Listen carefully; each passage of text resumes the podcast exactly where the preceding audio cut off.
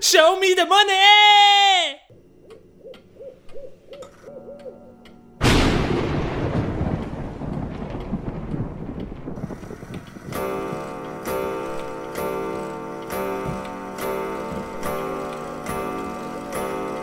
C'est l'heure.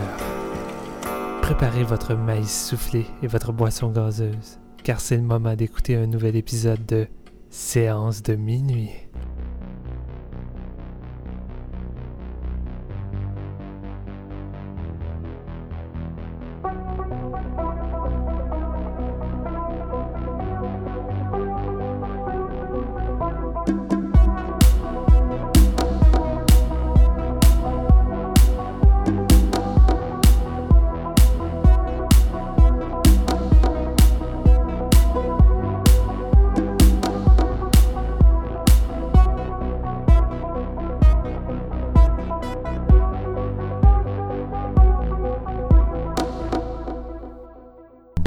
Tout le monde, bienvenue à ce nouvel épisode de Séance de minuit.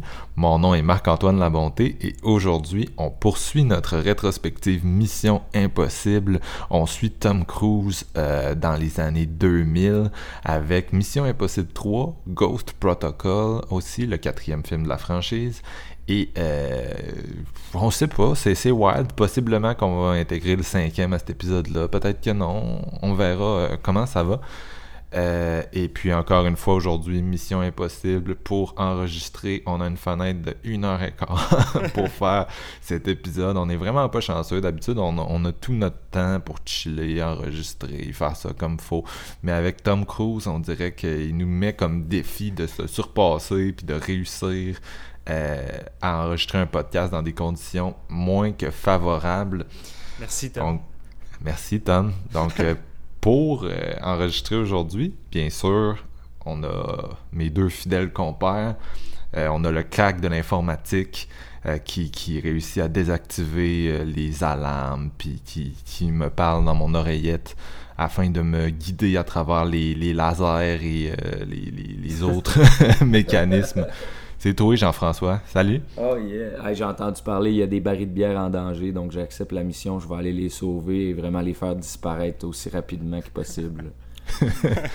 Puis on a aussi euh, le, le, Jeremy Renner du podcast, le gars qui met euh, ma masculinité en doute, qui me challenge en tant que meilleur agent de l'IMF. Steven, salut.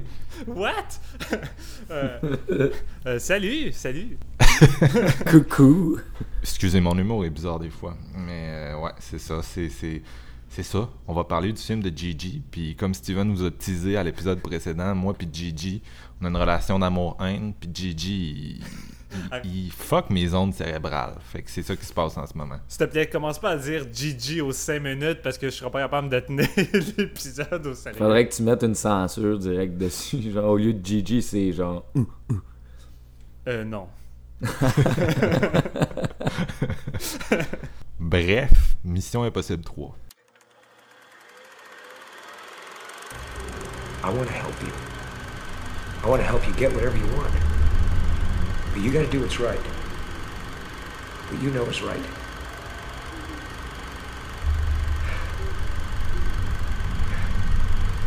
No. No. No. Done. Donc, Mission Impossible 3, sorti en 2006, six ans après le film de John Woo, c'est réalisé par J.J. Abrams, qui à l'époque était davantage connu pour son travail sur les séries qu'au cinéma. Mais bien sûr, J.J., euh, bon, réalisateur de Star Wars Force Awakens, ça s'évite pas. Il a aussi rebooté Star Trek en 2009, il a fait euh, le deuxième Into Darkness aussi. Euh, réalisateur de Super 8, euh, producteur émérite, entre autres de la série Cloverfield, sa, compagnie Bad Robot et derrière beaucoup de, de, de projets de sci-fi. Donc, euh, un gros nom, disons, de l'époque contemporaine. Et euh, le film a été écrit par Alex Kurtzman, oui, le, le, même gars qui a réalisé The Mummy avec Tom l'an passé, et euh, Roberto Orci, Orti, je sais pas trop. En tout cas, Orti, qui est impliqué dans la franchise Star Trek. Euh, donc, euh, on retrouve Ethan Hunt, et comme je- j'en avais parlé dans le premier épisode, un Ethan très différent euh, de celui qu'on avait à la fin de Mission Impossible 2. Donc, un homme de famille, il est désormais avec Julia. et donc, c'est ça, une- qui est jouée par Michelle Monaghan et qui ignore tout de ses activités. Donc, il essaie de mener une petite vie rangée, mais bien sûr, éventuellement, le- le- le, l'appel du devoir va le rattraper euh, quand il faut qu'il l'aide. euh, lui, dans le fond, il est devenu entraîneur à l'IMF, donc euh, il est plus sur le terrain, mais là, il y a une de ses disciples ou de ses. comment dire ça? Collègue. Poulain. elle, élève Poulain, ouais, quelqu'un qui a formé en gros, puis que- avec qui il a développé une relation euh, d'amitié, euh, qui est kidnappé par des trafiquants d'armes, puis bon, ils se rendent sur place, ils essayent de l'exfiltrer, mais elle avait une, une bombe dans la tête et euh, ça, ça pète, elle décède. Donc Tom prend ça très au sérieux, puis il se retrouve, euh, il met le doigt un peu dans l'engrenage, là, il se met à pourchasser euh, les trafiquants d'armes, euh, dont le, le- le leader est joué par euh, Feu euh, Philip Seymour Hoffman. Euh, puis, euh, comment il appelle ça le- le- La patte La du patte de lièvre? lapin. Oui, Ben, la patte ouais, de le- lapin. Ouais. Le Rabbit's Foot. Mais ceux qui connaissent Gigi savent que euh, c'est un, un- c'est un MacGuffin. Donc lui aime beaucoup, le- Gigi aime beaucoup la, mystery box, comme il appelle ça. Donc euh, garder le mystère autour de certains éléments de ses projets pour, euh, pour teaser le monde, pour les exciter. Puis la, fameuse patte de lapin, ben, on saura jamais c'est quoi, même à la fin du film. Sait juste que Tom court après. Euh, donc ce, ce film-là, Mission Impossible 3, euh, c'est- bizarre parce que Gigi, c'est ça, c'est le gars qui relance des trucs, je l'ai dit tantôt, relancer Star Trek, relancer Star Wars. C'est un peu. Il applique un peu sa logique de showrunner de série, mais au cinéma. Donc, il essaye de. de- il transforme ça en espèce de franchise, il installe les éléments pour que ça puisse vraiment durer dans le temps. Et c'est ça qu'il essaie de faire avec ce Emmy-là, qui est tellement différent du précédent. Donc, on essaie d'humaniser Tom après la, folie des, des films précédents. Et euh, moi, le problème de ce film-là, c'est que je trouve que l'humanisation marche juste à moitié parce que sa femme dans ce film-là, c'est un peu une figurante. Je sais pas si vous avez trouvé ça. Elle a au début, pour parce qu'elle va être un enjeu dramatique dans le film, elle va se faire kidnapper éventuellement. Puis elle a un peu à la fin, quand euh, Tom réussit à la, sauver. Ils ont comme une scène ou deux là, où il apprend à manipuler un gun. Mais au milieu, elle est zéro là, puis je trouvais que c'était comme mal dosé. Et je me souviens qu'à l'époque, euh, bon là on l'a dit tantôt, c'est euh, là on est dans la période où Tom euh, saute sur son couch, et tout et tout.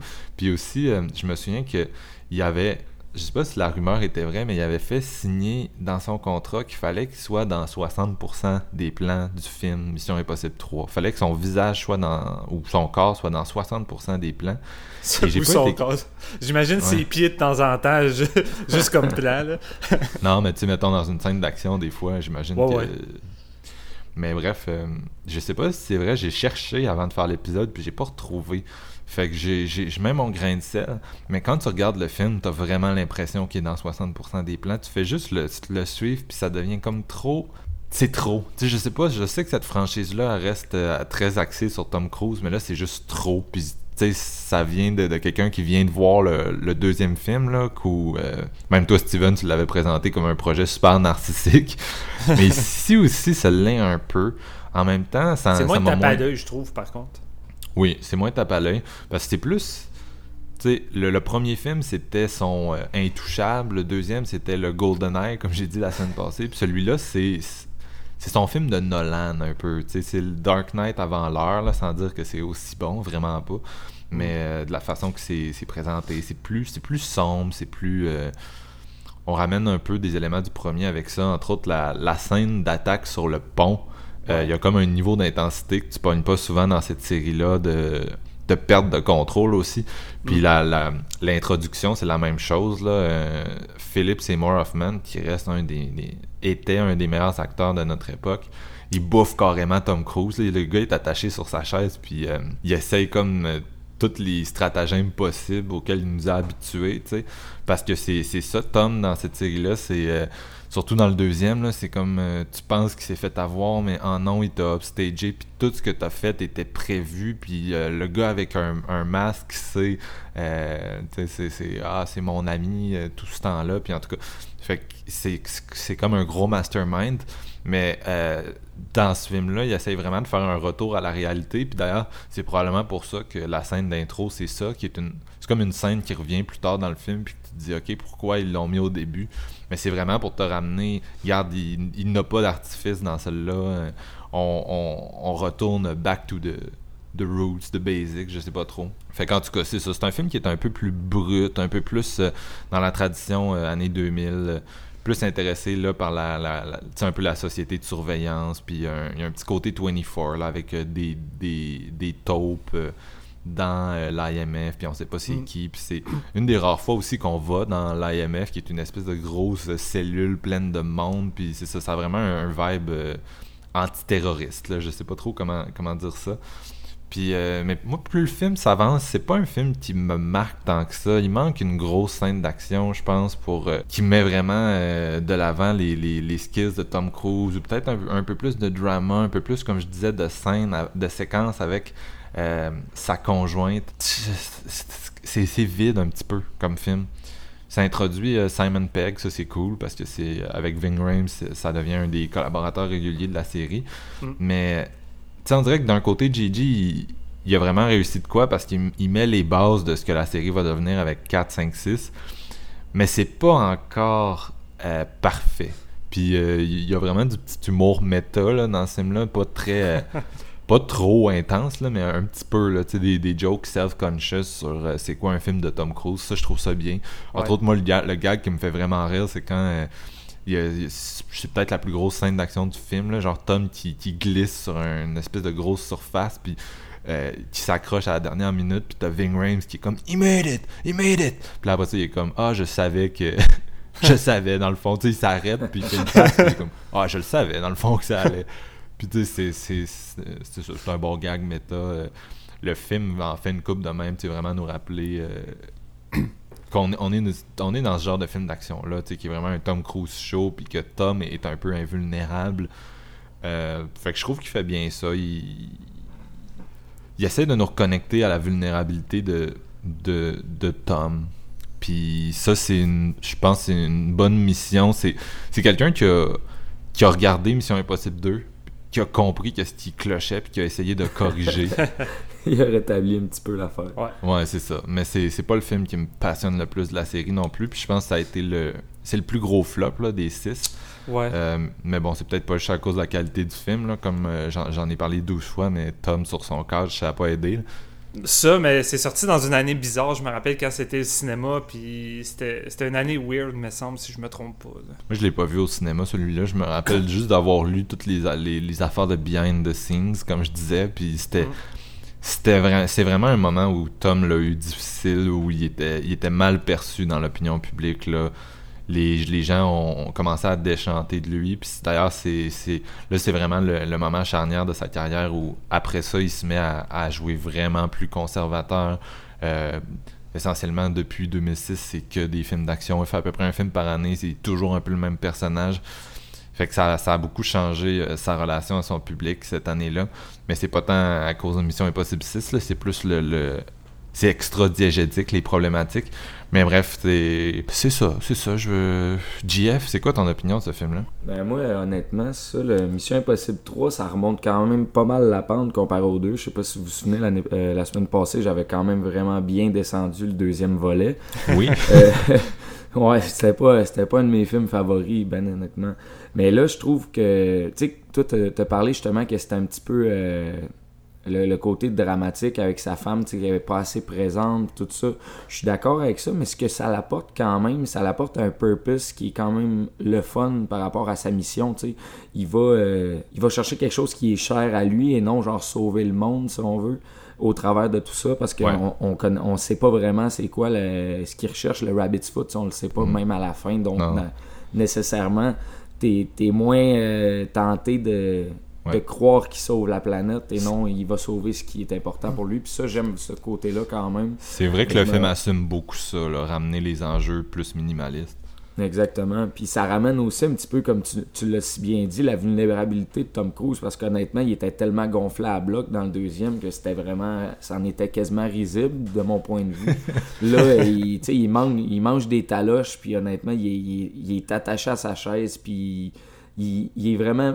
euh, il est très très vulnérable. Je cherche, une autre façon de le dire, mais bon, c'est c'est vraiment Philip Seymour Hoffman, moi, qui m'impressionne dans ce film-là. Je trouve que c'est le meilleur méchant de la série. J'aime beaucoup son personnage, puis je trouve que la brutalité dans laquelle il, démontre dans son personnage, son jeu, tout ça, j'y crois à 110%.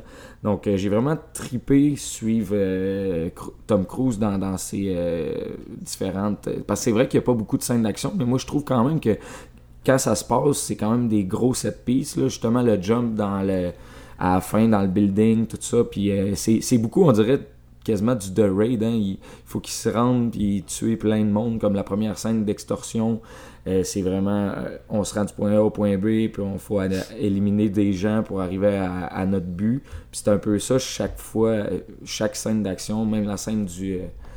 du, pont en plein milieu où que justement l'équipe de Philip Seymour Hoffman, Devian qui s'appelle le personnage, il va se faire il va se faire sauver par son équipe justement parce qu'il est enlevé par le IMF.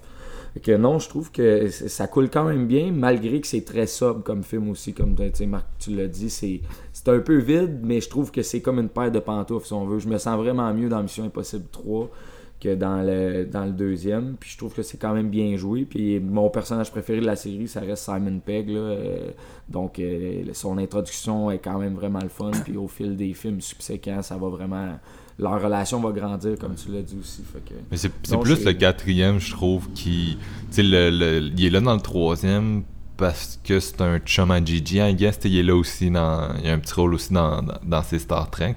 Ouais, je pense qu'il y en a même. Il est pas sur le terrain, dans le fond. Il est comme il est là, genre, mais dans. euh, ses ordinateurs, si on veut, il vient de s'intégrer dans l'équipe, mais éventuellement, comme à partir du quatrième, là, il, il est promu agent de terrain, fait que c'est là qu'on le voit un peu plus. Mais je trouve que son introduction est quand même bien, euh, bien amenée. Euh, c'est très sobre, même côté scénario, là, c'est un love story, puis tout, ça change beaucoup, mais je préfère voir Tom Cruise en, en homme de famille qu'en genre de Superman en moto, euh, puis en train de, de monter des montagnes avec les cheveux dans le vent. Là. Mais ce qui est paradoxal, c'est ce qui est paradoxal, c'est qu'il y a plus de love dans le deuxième que dans le troisième. Ouais, c'est ça. qui me- Ouais, mais c'est du love quétaine, là. Dans le Non, 3, je- tu y crois bien plus, là. Non, mais je suis d'accord, mais dans le sens que, tu sais, dans, dans le deuxième, ils passent beaucoup de temps, là, tu sais, ils font des tangos sensuels, puis je sais que le film est extra misogyne, mais tu sais, Tom Cruise, il tient à ces là, il la suit, puis on insiste bien plus sur sa relation avec elle, tandis que là, c'est sa femme, mais on dirait plus un, un device, tu sais, dans le sens qu'elle elle est là quand on en a besoin, puis euh, on passe pas beaucoup de temps avec elle sinon, tandis Non, que. John Woo, lui, prenait que- le temps de développer la, la sensualité des rapports, ou je sais pas trop. Ce que je trouve, moi, en fait, c'est que la relation dans le 3, il il l'introduit vraiment de façon à ce que. Comment que ça va se développer avec les autres films. Comme, tu sais, elle va, euh, à la fin du film, elle va, se- elle va connaître son réel job. Là, éventuellement, bon, euh, on sait qu'est-ce qui va arriver. Il va falloir qu'elle, comme qu'il se quitte pour qu'elle soit en, en sécurité. Puis tout ça. Ce genre de truc-là, euh, dans un film de- d'espion, j'y crois beaucoup plus que l'espèce de tango à la James Bond. Là, la- c'était quasiment une Bond Girl dans le deuxième. C'était un peu. Ouais, c'est vrai. C'était très rip-off, puis c'était tellement cheesy, j'y croyais pas du tout. Puis, tu sais, de toute façon, on, on, on en reparlera pas tant que ça du deuxième, mais ça marchait vers zéro pour moi. Fait que je trouve que quand même Mission Impossible 3, c'est un bon coup. Ça vaut la peine euh, de poursuivre après ça. Ça va repartir euh, sur une lancée. Mais John Woo est quand même assez fort pour sensualiser les relations entre les personnages, que ce soit homme-femme, homme-homme ou même euh, les, femmes et femmes. Il y a tout le temps une espèce de, relation sensuelle dans la manière que c'est shooté puis monté. Ça le fait beaucoup dans, The Killer également, entre la relation entre le tueur, John Fat, puis le, policier. Mais ça, c'est peut-être moi qui vois ça trop, trop loin. là, mais... Mais tu sais, même, euh, moi, moi, ce que je trouve paradoxal, c'est que il y a une relation plus profonde avec euh, Claire dans le 1, avec euh, la- la- le personnage de Paula Patton, que j'oublie son nom dans Ghost Protocol, puis avec euh, Ilsa Faust dans 5-6, qu'avec sa femme. C'est, c'est vraiment le personnage féminin. Il y en, il y en a un dans, dans chaque film de la série, puis euh, à part le, ceux de Christopher McQuarrie, là, le 5-6, ça change à, à chaque film.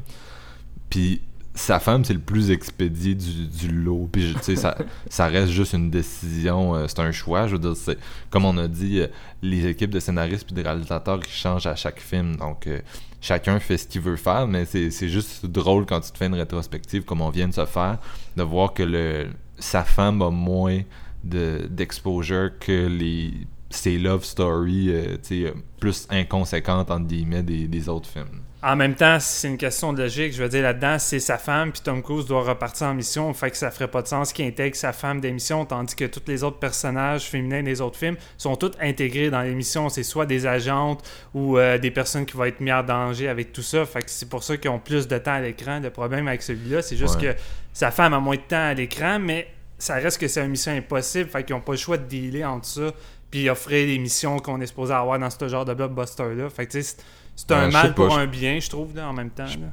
pas d'accord. Tu sais, essayer de faire un genre de True Lies, puis True Lies sont capables de l'intégrer. Là. Le, le- est capable d'intégrer Jamie Lee Curtis, puis il le fait très bien. D'ailleurs, c'est, c'est, juste qu'il s'en foutait, puis que regarde, Tom voulait être dans 60% des plans, fait que tu peux pas faire trop de shots. Parce que, tu sais, juste le début, il y a comme une scène où il est un amant, on le présente comme un amant parfait, un mari dévoué, euh, qui, qui s'est trouvé... euh, qui s'est trouvé une femme qui s'attendait à ça, la perfection, tu sais. Puis euh, ils sont à un genre de party, puis après ça, bon, il s'en va euh, au DEP, puis wow, euh, on est de retour dans l'émission, puis tu revois plus sa femme, là. Tu sais, il aurait pu prendre un peu plus le temps, 15 minutes à la limite, tu sais, de, de juste plus poser leur couple. Là, c'est vraiment, moi, ça m'a semblé plus utilitaire que, que sincère. là. Dit de même, c'est vrai que ça fait garrocher quand même. là. Ça fait garocher, T'es- mais je, je trouve, je trouve que le début, euh, tu sais, je veux dire, c'est des, des, des trucs de base, c'est assez classique, mais moi, c'était suffisant pour juste y croire en tant que tel. Tu sais, je croyais à leur relation sans que ça soit forcément passionné, autant passionné que ces autres relations des autres films. là. Mais, Fuck Dans le off, fond, genre- les, les fans de Finition Impossible vont se dire hey, fuck, euh, fuck la relation, là. moi je veux le voir sauter puis tirer du gun. Allez écouter euh, Night and Day à la place là, de James Mangold. c'est ça. Euh, toi, Steven, ça a l'air de quoi, Mission Impossible 3 Ben, c'est ça. Euh, moi, Mission Impossible 3, euh, je sais que c'est le volet le moins euh, apprécié après le deuxième parce qu'il y a beaucoup de détracteurs de Gigi et le monde a beaucoup de la misère avec les flares de Gigi. Ont de la misère avec le fait que c'est une patte de lapin et qu'on sait aucunement c'est quoi. Moi, personnellement, je vais à contresens. C'est quand même pas loin d'être mon préféré de la série Mission Impossible 3. Je l'ai vu au cinéma. Et honnêtement, je trouve que c'est la meilleure scène d'intro de toute la série. Euh, comme tu l'as dit, Marc-Antoine, c'est un film qui revient un peu euh, à la simplicité. Puis cette scène d'intro-là était tellement intense émotionnellement au cinéma. Moi, je m'attendais juste à ce que ça commence comme n'importe quelle autre mission impossible. Et non, on nous instaure vraiment un enjeu dramatique et d'une intensité en nous présentant directement la menace Philippe Seymour. Et je pense que c'est ça qui rajoute le gros plus à ce film-là, c'est qu'on a réellement un vilain qui, qui fait peur, dans le sens qu'on peut vraiment sentir Tom Cruise en danger à cause de ce vilain-là. Tandis que dans les autres missions impossibles, c'est souvent anodin, les méchants, puis c'est rare qu'on va craindre pour la vie de Tom Cruise, mais dans celui-là, dès l'intro, je sentais Philippe Seymour comme une menace, et je trouvais ça je trouvais que c'était une manière vraiment, vraiment réussie de débuter le film, puis ensuite on revenait dans le temps, puis voir un peu la vie de, Tom Cruise avec sa femme. Fait tu sais, oui, on en revient de quoi de, de plus dark et d'un peu plus euh, réaliste après le deuxième over the top. Et euh, moi, j'adore Gigi Abrams. Tu sais, je sais que beaucoup de monde l'aime pas. Euh, tu sais, il a ses- a ses défauts comme n'importe qui, mais je trouve que c'est un réalisateur puis un geek passionné. Ce gars-là, à chaque fois qu'il fait ses films, il fait vraiment avec sincérité puis avec beaucoup de cœur. Puis je trouve que ses intentions pour Mission Impossible 3 après le deuxième sont vraiment nobles parce qu'il revient aux sources de ce que ça doit être Mission Impossible. C'est un film d'équipe. Et là, on retrouve un peu l'importance de Tom Cruise d'avoir une équipe. Là, il intègre en plus Simon Pegg qui va devenir euh, un des membres importants de la série. Puis c'est là que J.J. Abrams trouve finalement le bon ton puis la bonne base, la bonne structure de qu'est-ce que va être la série par la suite. Évidemment, les autres vont la peaufiner. Fait que c'est sûr qu'après avoir vu les suites, euh, ceux-là, on trouve qu'il manque peut-être un petit quelque chose face aux autres. Puis même chose pour les gros setups d'action.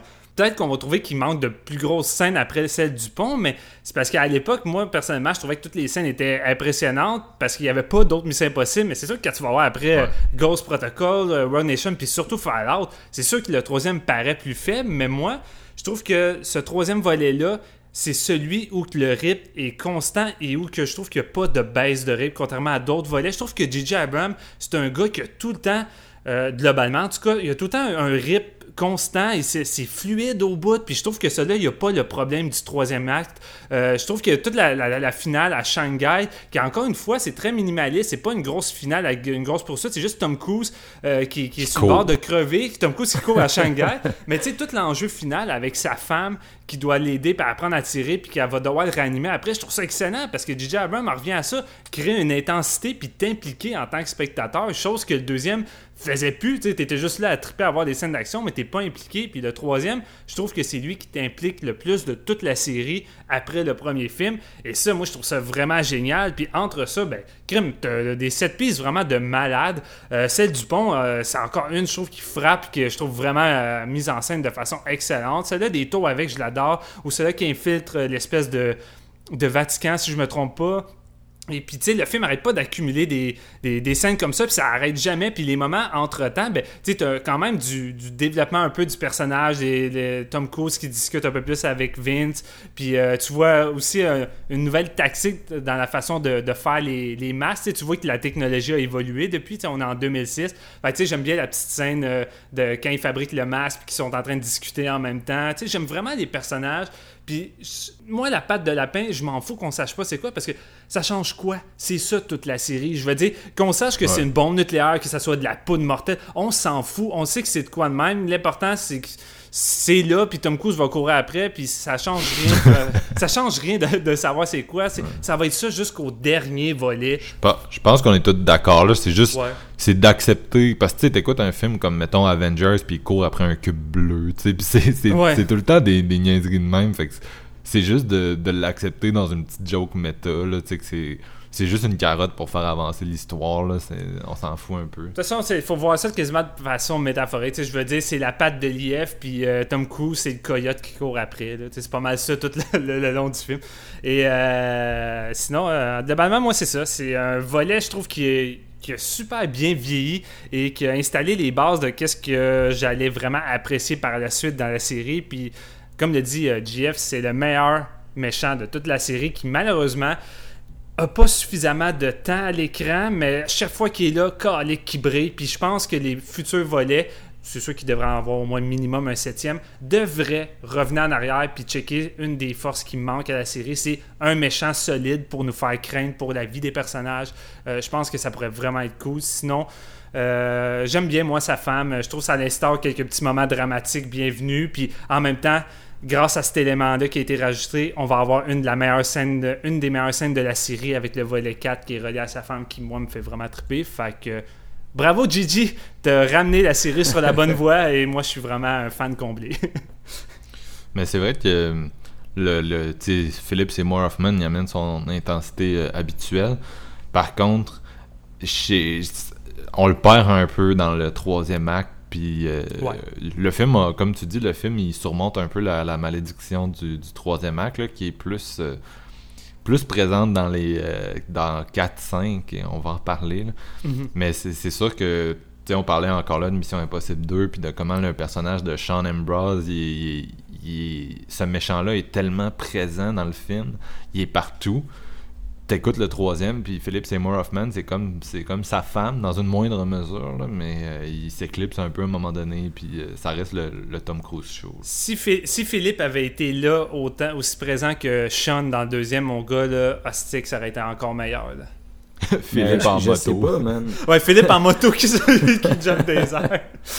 Mais tu sais, ils disent tu sais, que tu sais, Philippe, là, c'est un, vendeur d'armes, mais qui est vraiment pratiquement intraçable. là. Tu sais, C'est un peu normal quand même qu'on- que ça soit pas aussi facile qu'il n'y ait pas autant de temps à l'écran. Je trouve qu'il fait plus peur de même qu'il soit difficile d'accès. Puis tu sais, ils réussissent à, à- à le kidnapper, mais on s'entend, faut, il infiltre le Vatican, c'est des badass, ça, mais c'est une- c'est un personnage qui est quand même dur euh, à, tracer. Fait que je pense que c'est mieux de même. Parce que s'il y avait trop de temps à l'écran, je pense qu'il ferait moins peur. Un peu pareil, comme euh, un boogeyman de film d'horreur. Ouais, ben c'est vrai que c'est cool en même temps que chacune de ces apparitions sont pas mal toutes euh, plus intenses les unes que les autres. Tu sais, la deuxième, quand ils réussissent à kidnapper la scène dans l'avion, quand il est attaché puis il commence à poser Ah, plein de questions en- à Tom, là, c'est vraiment excellent ce moment-là. Puis c'est ça que j'aime. Le film il est quand même fort aussi sur, sur le suspense. Tout le moment de la, dans la toilette qui essaie vraiment de le kidnapper, puis là, il y a un garde qui essaie de venir. Tu sais, je trouve qu'il y a vraiment un bon suspense suspense dans, dans la plupart des scènes. Puis je trouve que ça manquait dans le deuxième. Tu sais, on en revient plus sans vouloir dire Hitchcock, mais tu sais, J.J. Abrams, il a vraiment le sens de l'action, du suspense, de la comédie. Je trouve que c'est un gars,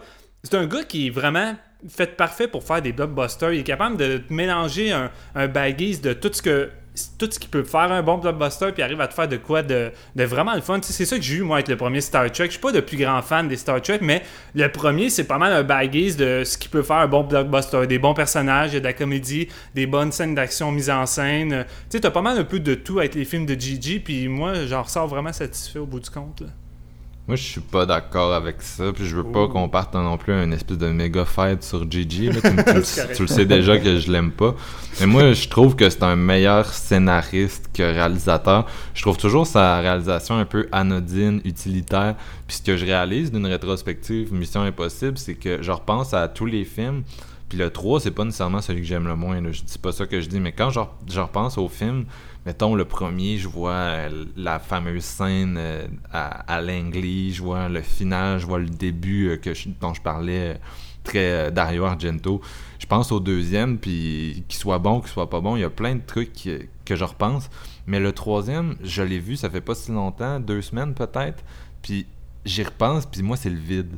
Puis c'est ça le problème avec Gigi, c'est que la réalisation est bonne, mais il y a jamais des il a pas de grands moments dans, dans le film où il y a rien qui à part justement des, des monologues de, de Seymour Hoffman puis euh, la scène du pont ça reste c'est ça que je revois le plus quand je pense à Mission Impossible 3, mais il manque un petit quelque chose, puis c'est plus fort scénaristiquement que, que termes de réalisation.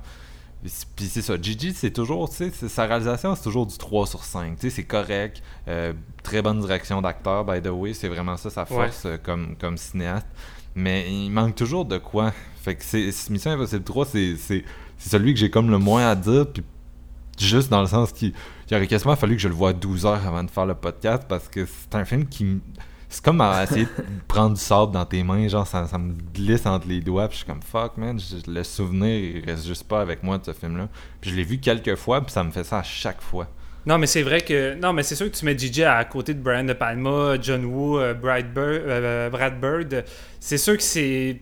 C'est pas du même calibre, mais je trouve qu'il est quand même bon pour setter puis placer ses scènes en tant que, mise en scène. Toute la, toute la première grosse scène d'action qu'on a, quand il va sauver sa, sa, collègue, je trouve qu'elle est bien foutue, honnêtement. Toute la préparation, le setup, puis ensuite ça, ça continue avec une genre de poursuite euh, en hélicoptère dans les éoliennes. Tout ça, je trouve que c'est vraiment efficace. Tu sais, Gigi, c'est c'est pas une réalisation formidable au wow, mais c'est tout le temps efficace et je trouve que ça fait vraiment la job. C'est pour ça que je trouve que c'est un gars qui est quand même formaté pour faire des, des, blockbusters en tant que tel.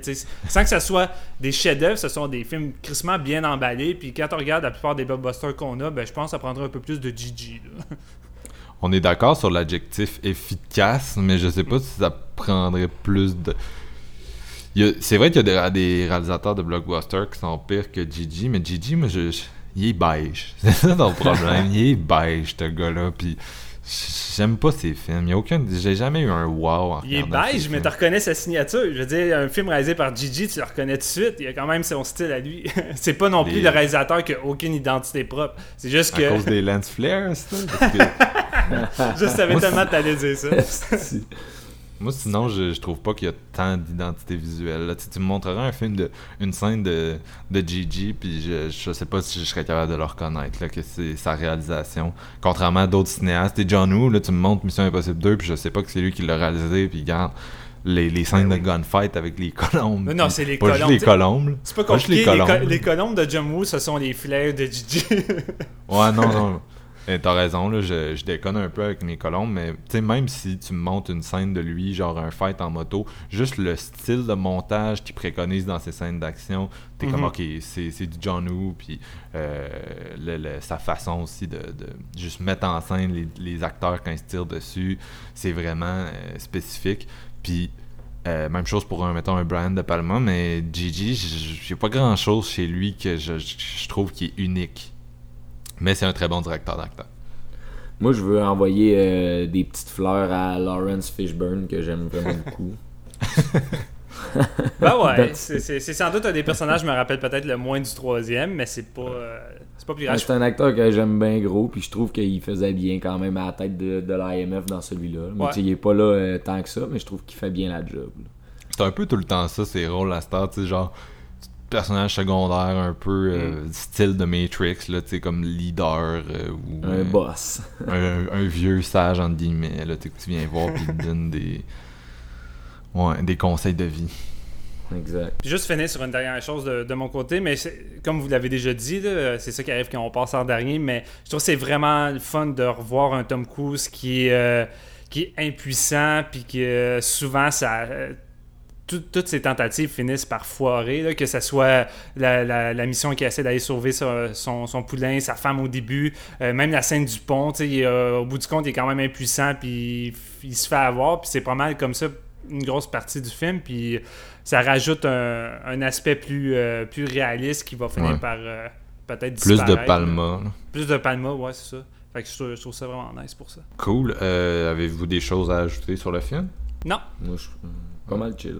Ok, donc euh, JF, ta note? Ça serait un 3 sur 5. Steven? moi c'est un 4. 4. Oh, quand J'ai vraiment du fun avec ce volet-là. Moi, je suis comme JF, c'est un 3. Tu sais, c'est efficace. C'est ça le mot, efficace. Je je suis habitué, comme j'ai dit, c'est un des volets qui est quand même moins apprécié du lot avec celui de John Woo. Fait que moi, je sais pas, j'ai comme un attachement particulier de l'ayant vu au cinéma à l'époque. Puis euh, je me rappelle que, comme tu disais, que ça avait été un méchant flop. Puis j'étais pratiquement tout seul à avoir vu Mission Impossible 3. Puis j'étais comme, mais pourtant c'est bon, allez-y. Mais après le 2, si le 3 fait moins d'argent que le 2, tu te demandes qu'est-ce qui s'est passé. Là. Ouais, mais le marketing à l'époque euh, du 2, là, c'était assez épique et intense. Là. Euh, celle de, de Mission Impossible 3, je me rappelle, était un peu plus. euh, à l'image du film, il était un peu plus euh, Sobre. minimaliste. Là. Ouais. Le, le 2, c'est celui qui a fait le plus de cash aussi. Là. De- Ouais, non, vraiment, je pense comme quelque chose 500 millions. Ouais, c'est ça. Ça se peut-tu? Je pense que c'est, euh, le Ghost Protocol, il l'a dépassé après. c'est pas Fallout? Non, aucun des deux. euh, ben, surtout si tu calcules l'inflation. Tu sais, mettons que tu regardes le nombre de billets vendus là, au lieu de regarder une somme d'argent parce que c'est ouais, trop ouais. fluctuant. Le 2, c'est celui qui a vendu le plus de billets. Après, c'est le 1 de, Palma. Puis les, autres, euh, tu sais, 4, 5, 6 ont très bien marché, mais pas autant. Mais donc, ça va nous amener justement, parlant de 4, 5, 6, les, les films qui sont peut-être plus frais en mémoire des fans et surtout, je pense, les plus populaires de la série aujourd'hui. Donc euh, là, on va parler de Mission Impossible 4 Ghost Protocol. Okay, now remember, it's a rolling off motion that disengages the bond.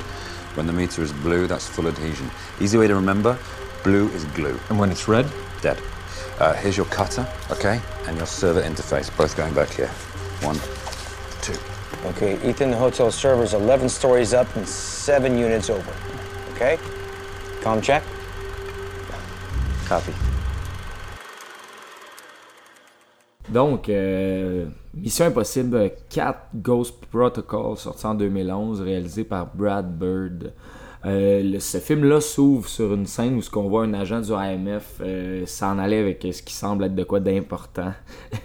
Il va se faire assassiner par euh, Sabine Morrow, qui est jouée par Léa Seydoux.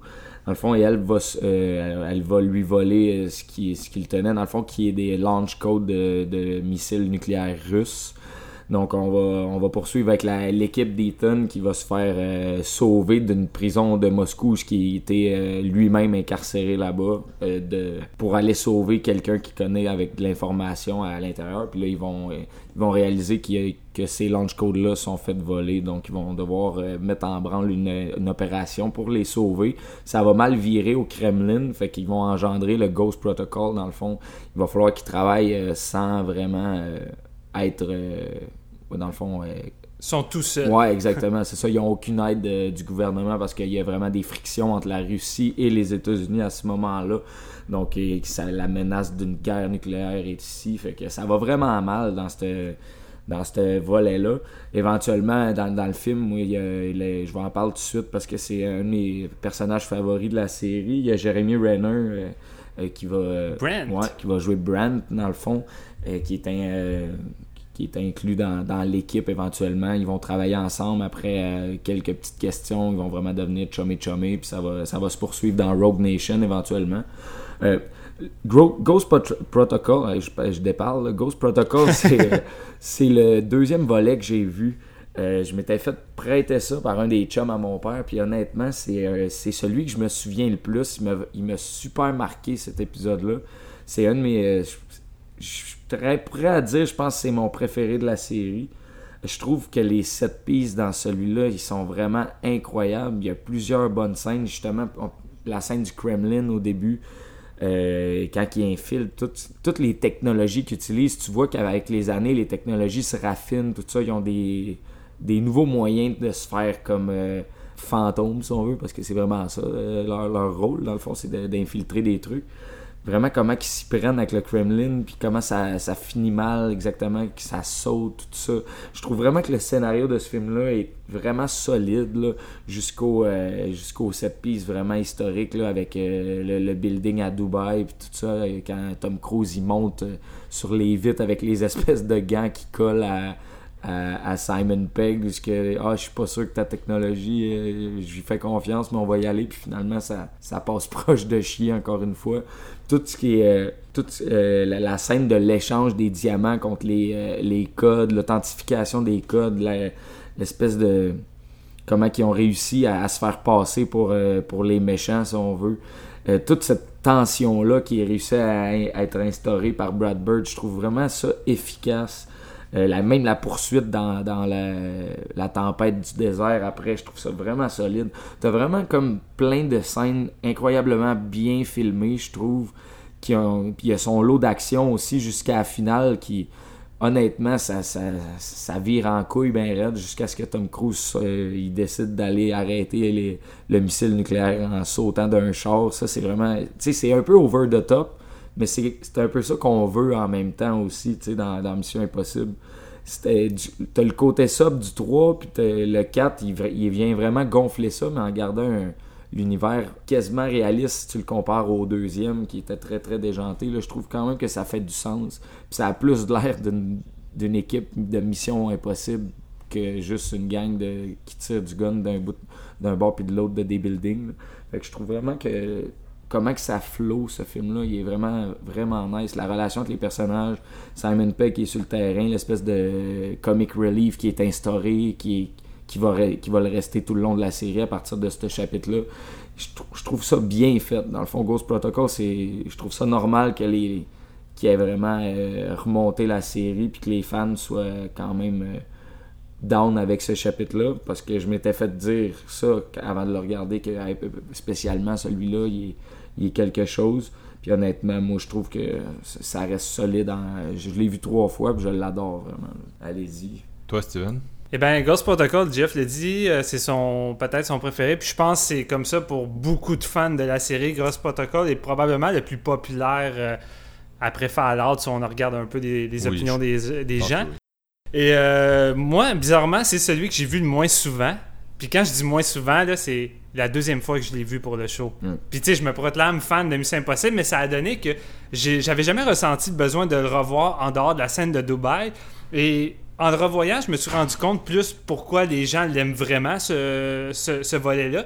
C'est que Brad, euh, Brad Bird offre ce que tous le- les gens veulent d'un blockbuster Mission Impossible, dans le sens que c'est plein de gadgets. Le rip, j'avais pas autant remarqué la première fois, mais le rip est vraiment constant durant la première heure. Première heure, première heure et demie. C'est vraiment une accumulation non-stop de scènes.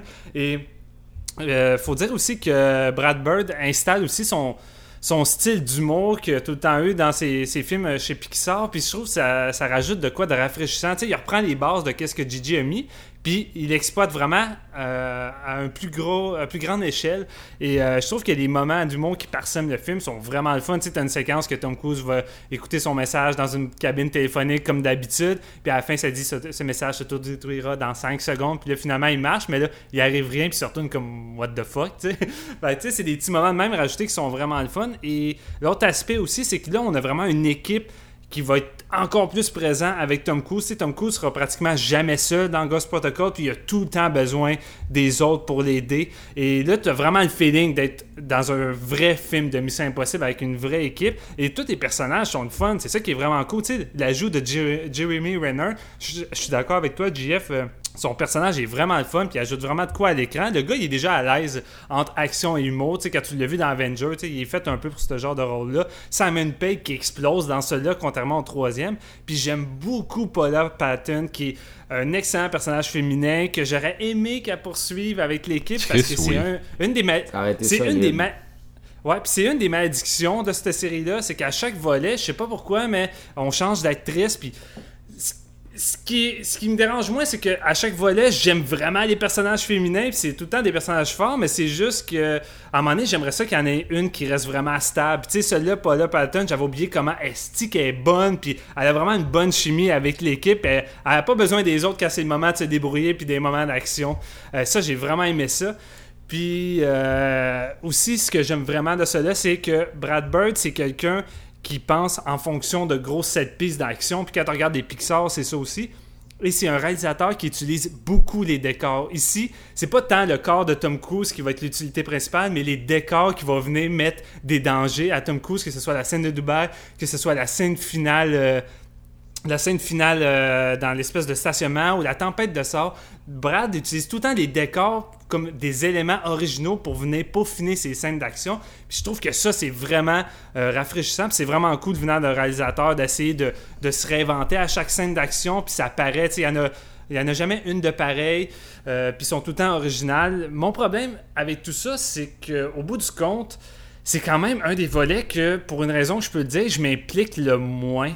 Euh, L'intrigue, vraiment, elle me laisse vraiment de, froid, puis j'ai vraiment de la misère à embarquer à 100% malgré toutes les qualités que je viens de dire. Puis ce film-là a vraiment un fucking problème de troisième acte euh, qui, me, qui, me turn off. Là. Je pense que c'est après la scène du, du, de la tempête de sang, mais ça prend un méchant bout avant qu'on arrive à la scène du stationnement. Puis on dirait que je décroche moins, mon- je, décroche, euh, je décroche un peu plus, mon attention est plus vraiment là. Puis là, on en revient avec une finale dans le stationnement qui euh, vient plus me rechercher, puis je trouve qu'il est vraiment efficace parce que, encore là, un autre des problèmes, c'est que le méchant principal est un petit peu anodin, malgré que c'est un acteur qui a quand même une bonne gueule de méchant. Tu sais, on l'a vu dans, dans Millennium, Tu sais, c'est quand même un bon acteur, c'est juste que en tant que méchant, euh, Il a pas de l'air méchant. pas- il est pas tant méchant. Puis là, tu sais, tu te dis que ce gars-là peut pas vraiment battre Tom Cruise. Tu sais, je le vois pas comme vraiment Ouais. un gars qui est capable de faire un fight final avec Tom Cruise. Comme John Puis je trouve Voight, que hein. là, comme John Voight, c'est juste que là, Brad utilise le décor pour camoufler ça. Tu sais, c'est pas tant un fight à main nue, c'est vraiment plus le décor qui vient mettre de la merde entre ces deux-là. Fait tu sais, encore là, je trouve que le réalisateur trouve des moyens de camoufler ce problème-là, selon moi. Mais c'est ça, en gros, c'est juste un volet que je sens pas le besoin de revoir euh, régulièrement parce que pour moi, la meilleure scène du film, c'est la scène de Dubaï qui est la meilleure scène de la série. Cette scène-là va rester dans les annales comme une des meilleures scènes d'action qui a jamais été tournée. L'immersion, euh, moi qui ai peur des hauteurs, dès que Tom Cruise passe de l'autre bord de la fenêtre avec le plan aérien de la caméra qui sort avec lui, je suis comme Ah, c'est c'est efficace, j'ai la chienne.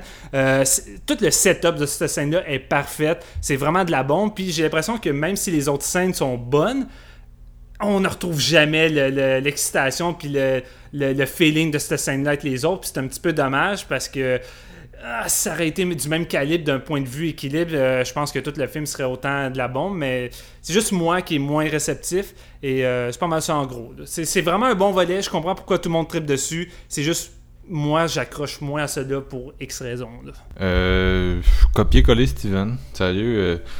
Moi, le Mission Impossible, Mission Impossible 4, c'est, vraiment celui qui, qui stabilise la, la série, là, dans le sens que ça amène la recette que, que la franchise cherchait depuis le début. Parce que tu regardes les quatre premiers Missions Impossibles, ils sont tous vraiment différents. Mais tu regardes 4, 5, 6, puis c'est pas mal le même. Ça vient pas mal du même geste de. Bon, il y a un peu de différence Ouais. avec euh, McQuarrie, puis on va en reparler, là, mais c'est. McQuarrie, c'est peut-être celui qui, a le- qui amène le moins quelque chose de, de- de distinct à la série, parce qu'il reprend beaucoup le, succès de, Brad Bird, qui a vraiment. Euh, tu ressuscité la série après le, semi-flop du troisième. Et euh, c'est intéressant de voir que c'est ça. Il garde, les, garde beaucoup d'éléments que Gigi a amenés, mais il ramène aussi ce qui manquait à 2 et à 3, c'est-à-dire le côté de Palma euh, assumé avec le- les gros set pieces qui vont rester, ils sont là pour rester, ils sont, sont là dans 4, 5, 6 et dans le premier, ce qui fait qu'aujourd'hui le 2 et le 3 ont l'air un petit peu awkward, il manque le, les set pieces, mais à l'époque, Brad Bird, le fait qu'il les, ramène, c'était quand même nouveau, parce que c'était la première fois en 15 ans qu'un Mission Impossible le faisait. Puis, euh, ce qui est intéressant aussi, c'est. Ben, intéressant, moi ça me rejoint moins, là, mais son approche est très euh, incredible. Il y a un côté, il y a un côté cartoonesque qui est assumé dans celui-là. Euh, plus d'humour, plus de, de, de, de, de, péri, de, de cascades périlleuses, plus de folie un peu, y a un côté vraiment euh, cinéma d'animation. Brad Bird est un peu comme euh, George Miller en ça. Tu sais, George qui a fait une, une série de, de films animés. Puis après, il est, venu, il est venu faire Mad Max Fury Road, puis tu sentais qu'il était comme, Ah, regarde, moi, Il était prêt. je veux amener le, le- je veux amener le côté animation dans, dans le réel. Fait que c'est un peu ça qu'il essaie de faire. C'est vraiment le, le. le troisième, c'était le film de Nolan, comme je disais. Puis là, le quatrième, c'est le film. C'est un peu le film Marvel de, de Mission Impossible. Tu sais, à, à une époque où euh, des films comme Iron Man étaient les gros hits. Tu sens que c'est un peu ça qu'il essaye d'amener dans Mission Impossible 4 cette espèce d'esprit-là, euh, un peu plus bon enfant du MCU, avec des jokes sans arrêt, puis des scènes d'action, puis euh, comme, comme moins de conséquences euh, à nos actes. Je sais pas trop comment dire ça. Le troisième était vraiment un retour au réel. Le quatrième était beaucoup plus imaginaire, fantasmé.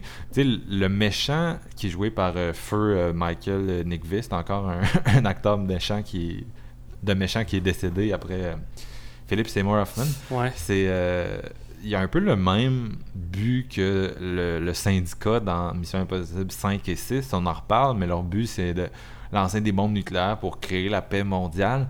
Il y a le même objectif qu'eux autres. La différence c'est que c'est tellement relégué en arrière comme ambition que ça reste vraiment c'est un peu comme la patte de lapin en gros tu sais on, on voit jamais vraiment les conséquences de son plan c'est juste c'est un plan faut que Tom Cruise l'empêche en faisant des, des cabrioles puis c'est ça qu'il fait.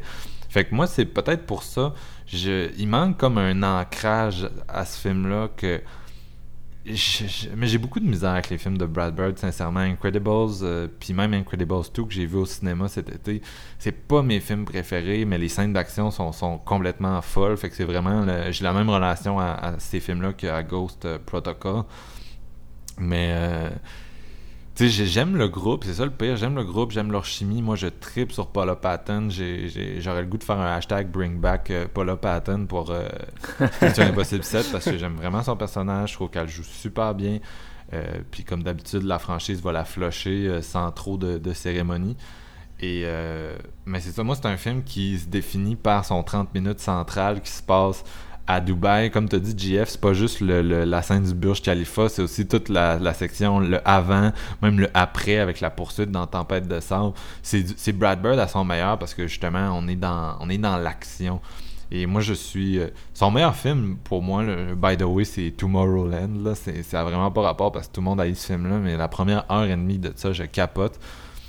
Parce Ouais, non, le- solide. c'est son seul film où genre, je tombe en amour avec ses, ses personnages, mais aussi avec le. Je sais pas, leur quête. Mais bref, le Burj Khalifa, ou le, en tout cas tout la- le segment à Dubaï, c'est comme un, un moyen métrage de 30 minutes que je noterais 5 sur 5, puis qui est, qui est peut-être ce qu'on a vu de mieux de Mission Impossible, à l'exception de.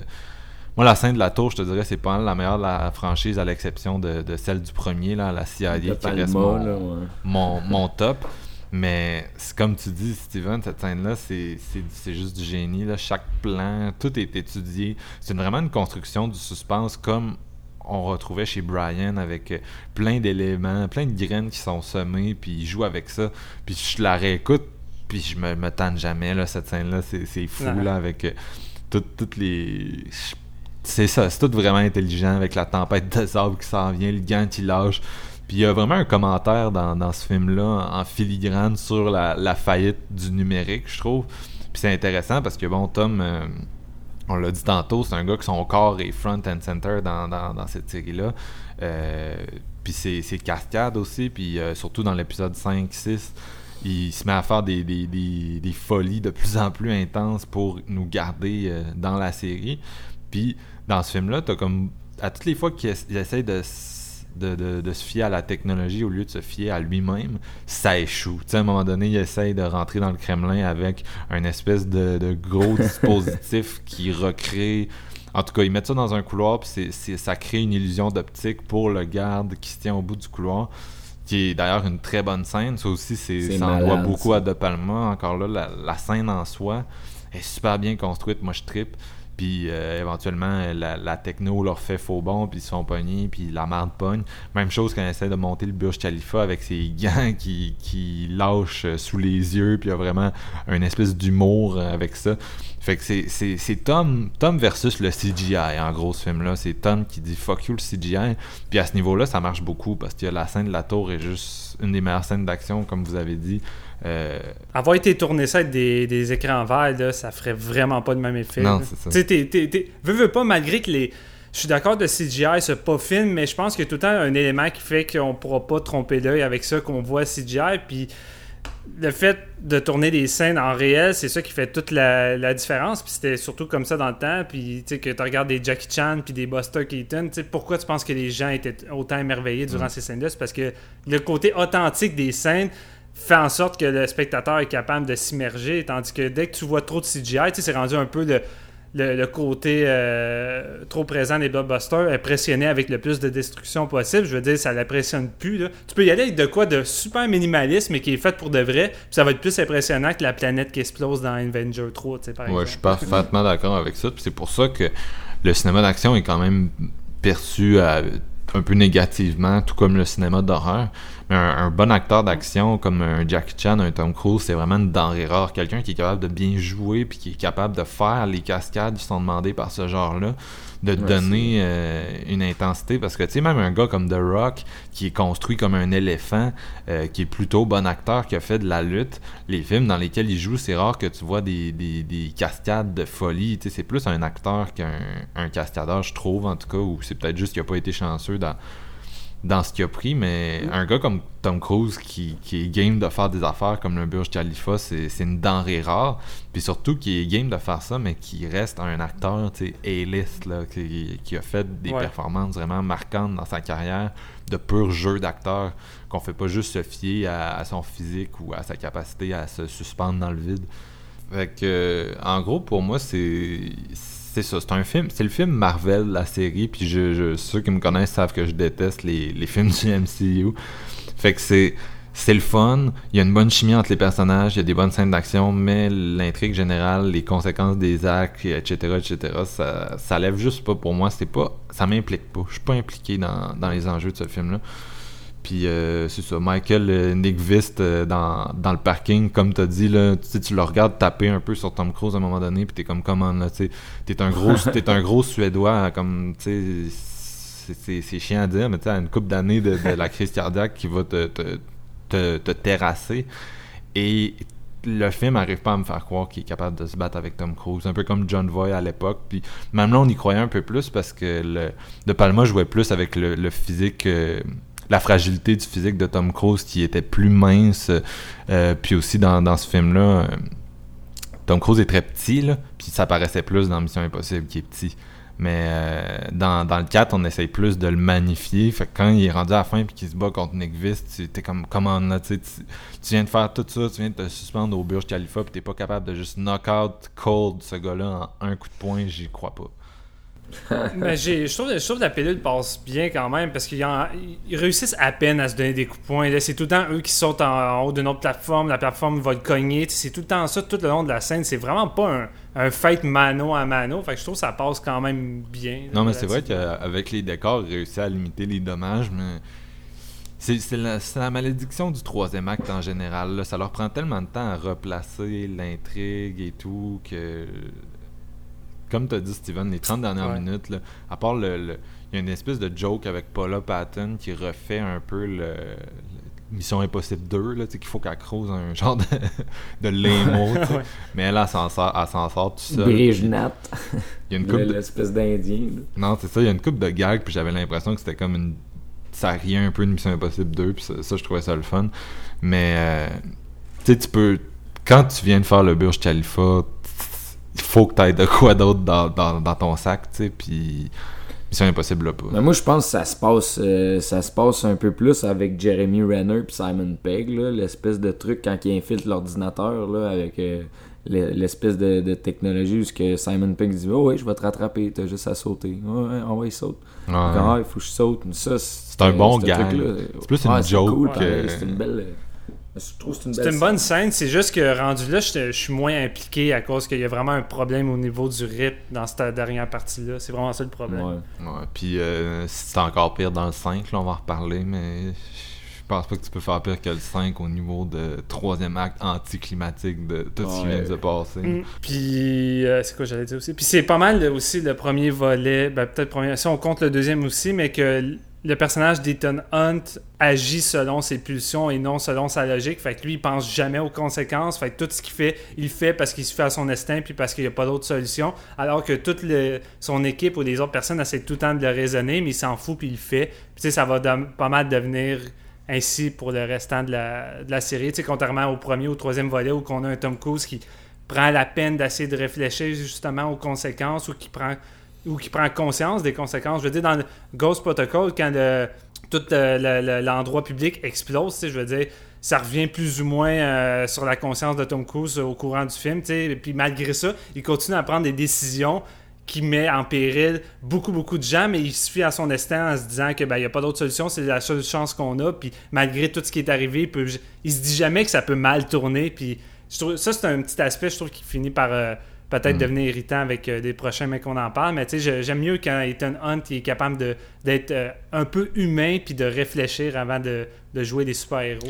Non, c'est vrai que c'est juste drôle comment la série se cherche parce que t'as comme les, les films impairs où il est vraiment il est faible puis il se fait trahir puis il est acculé au mur puis t'as les, les pères le 2 puis le 4 où c'est juste de la grosse confiance en soi puis de la grosse attitude tout le long c'est on n'a pas toujours l'impression d'être devant le même personnage pour ça que je disais à, l'autre épisode que j'ai plus l'impression qu'on on suit on suit Tom Cruise, tu sais, on suit Tom Cruise dans les Ouais. différentes périodes de sa vie. C'est plus Tom Cruise le personnage. Ethan, c'est parce que si t'essayais d'écrire les caractéristiques d'Ethan sur un morceau de papier en te fiant aux quatre films, tu, tu, tu de la misère là. C'est pas, euh, c'est comme il, il change pas beaucoup. le même personnage. là.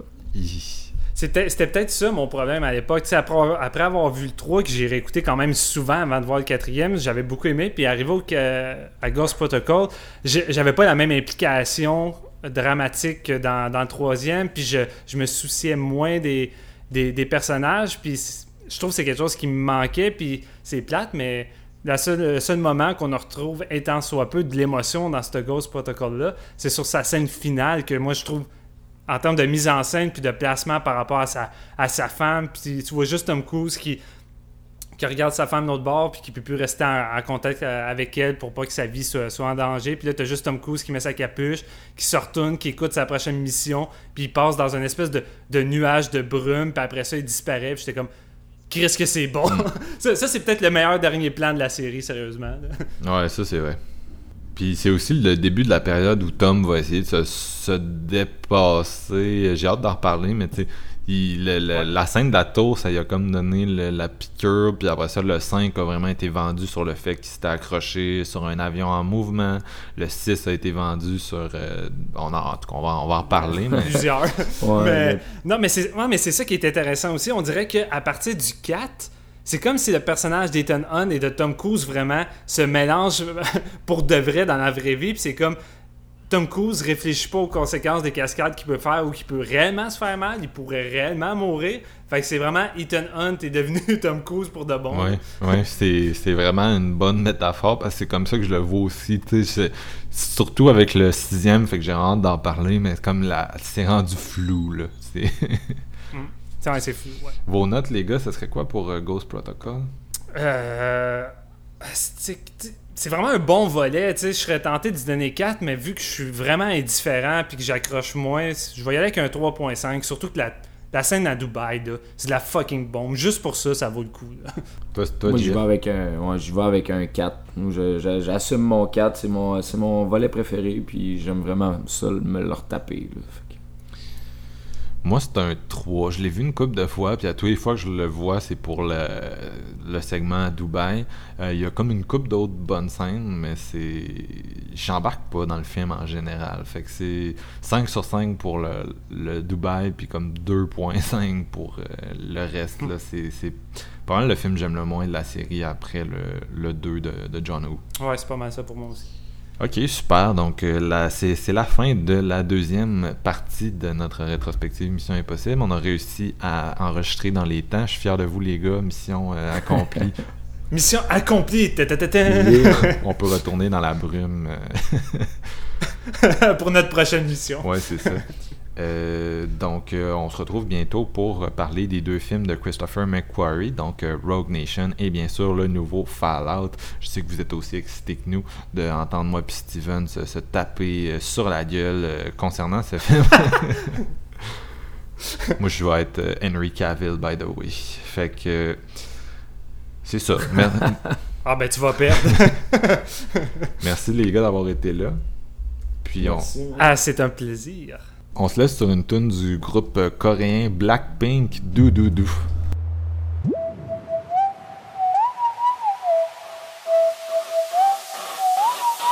Blackpink.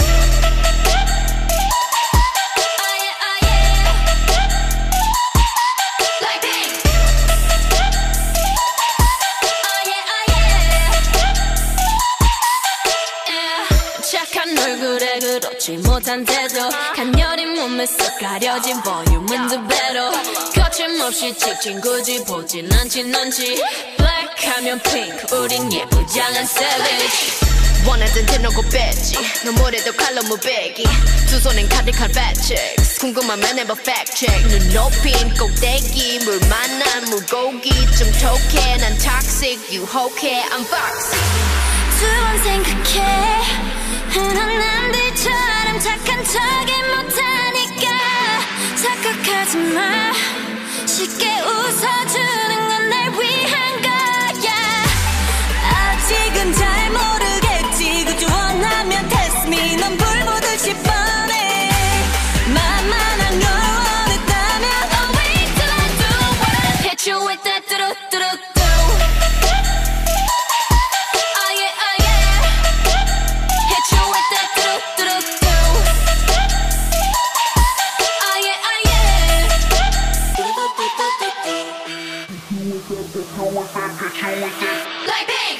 지금 내가 걸어가는 거리 Blackpink 4-way 사거리. 동서남 남북 사방으로 running 이는 버킷리스트 싹다 버리 널 당기는 것도 멀리 밀치는 것도 제 멋대로 하는 bad girl. 조건 싫어하고 누가 뭐라 하던 with a bass drop it's another banger. 두번 생각해. 흔한 남들처럼 착한 척은 못하니까. 착각하지 마. 쉽게 웃어주는